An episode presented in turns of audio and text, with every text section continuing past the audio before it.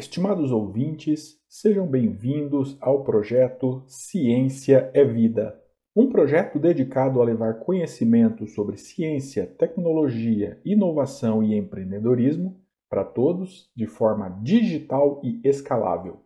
Hoje trazemos o exercício de física na área de cinemática e com alguns pontos bem interessantes que comentaremos ao longo do conteúdo. Especificamente, esse exercício trata sobre a temática função horária do movimento uniforme e já é o nosso sexto exercício da trilha de aprendizagem. Fique conosco até o final do vídeo, assim você saberá qual é o exercício e quais os conceitos utilizados.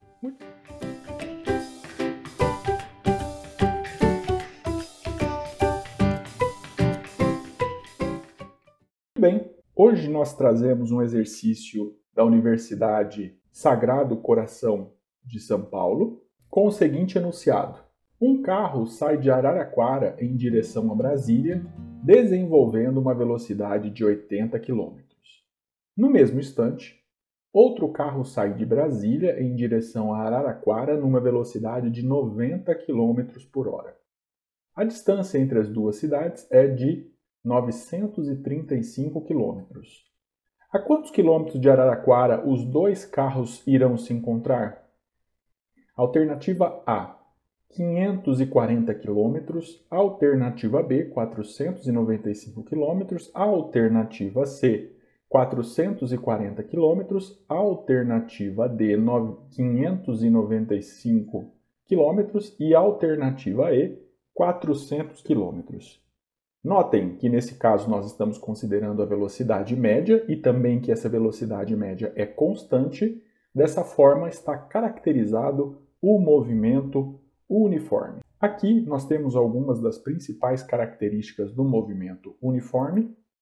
O movimento uniforme é caracterizado pela velocidade constante. A velocidade é a rapidez com que um corpo se move, ela pode ser vetorial ou escalar, dependendo se nós estamos levando em consideração somente o módulo ou o módulo, o sentido e a direção. Lembrando que quando eu quero determinar a posição de um determinado objeto em um determinado instante de tempo, eu vou utilizar a função horária do movimento uniforme, que é a posição final é igual à posição inicial mais a velocidade vezes o tempo. Uma forma fácil de decorar essa fórmula é a expressão sorvete, ou seja, S de posição, V de velocidade, T de tempo.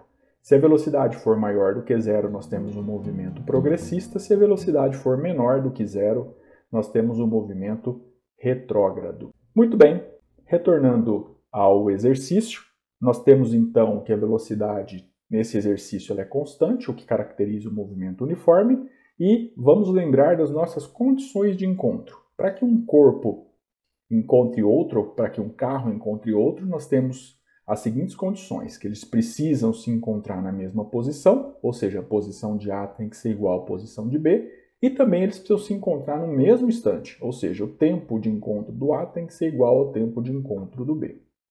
Perfeito. Mantendo as alternativas, e agora vamos entender um pouco do problema. Observe que um carro está saindo de Araraquara com a velocidade igual a 80 km por hora. Nesse caso, nós vamos considerar a velocidade como mais 80, uma vez que ele se desloca no sentido positivo da trajetória. E um outro carro sai de Brasília sentido Araraquara com uma velocidade de 90 km por hora. Note que nesse caso usaremos o menos 90, uma vez que ele está se movendo no sentido contrário da trajetória. Observem que no primeiro caso nós temos que o movimento é um movimento uniforme progressista, uma vez que a velocidade é positiva, e no segundo caso nós temos o movimento uniforme retrógrado, já que a velocidade nesse caso é negativa. E o que nós gostaríamos de determinar nesse exercício é qual é a posição e qual é o tempo no qual eles vão se encontrar. Observem que nós estamos com as velocidades em quilômetros por hora, as alternativas também em quilômetro. Isso nos indica que a unidade de medida utilizada aqui é quilômetros por hora, quilômetros para distância e horas para tempo. Levando em consideração a nossa condição de encontro, de A é igual à posição de B, ou seja, a posição do carro A tem que ser igual à posição do carro B, senão eles não se encontram. Lembrando que a posição é igual à posição inicial de A mais a velocidade de A vezes o tempo de A, igual a posição final de B é igual à posição inicial de B mais a velocidade de B vezes o tempo de B. Para que eles se encontrem, eles precisam se encontrar exatamente no mesmo tempo. Ou seja, o tempo de A tem que ser igual ao tempo de B, que é igual a um T qualquer. Aplicando os valores do exercício, aplicando os valores do exercício nas equações anteriores, nós temos que a posição inicial de A é zero, mais a velocidade de A vezes o tempo, que é igual à posição inicial de B, que é 935 km, menos a velocidade de B, que é 90 vezes o tempo.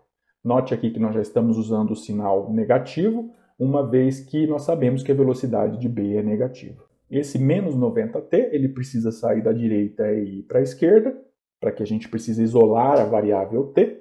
80t mais 90t, uma vez que quando você muda de posição o menos 90t você inverte o sinal, é igual a 935.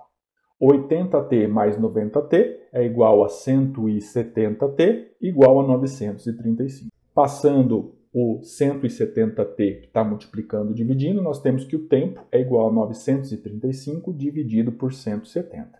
E aqui nós temos então que o tempo é igual a 5,5 horas, já que a velocidade tanto do carro A quanto do carro B estão em quilômetros por hora. Muito bem.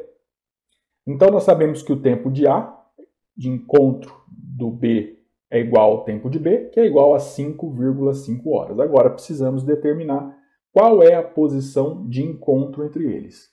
Nós podemos utilizar qualquer uma das duas equações da posição para determinar a posição de encontro deles, uma vez que a posição de A é igual à posição de B. Vamos aplicar em, nas, em ambas as equações para confirmar que o valor encontrado é o mesmo. Então, no primeiro caso, nós temos que a posição de A é igual a 0 mais 80 vezes 5,5. Logo, 80 vezes 5,5 é igual a 440 km. Vamos confirmar na equação B. Então, a posição final de B é 935 menos 90 vezes 5,5. Realizando essas contas, nós temos também que a posição final de B é igual a 440. Então, notem, para que eles se encontrem, eles precisam se encontrar exatamente na mesma posição. Por isso que os valores determinados aqui são similares. Perfeito. Nesse caso, nós temos então que a alternativa correta é a alternativa C, 440 km por hora. Excelente! Esperamos que o conhecimento apresentado hoje possa colaborar com o seu crescimento pessoal e contribuir para a sua jornada de vida. Até a próxima. Tchau!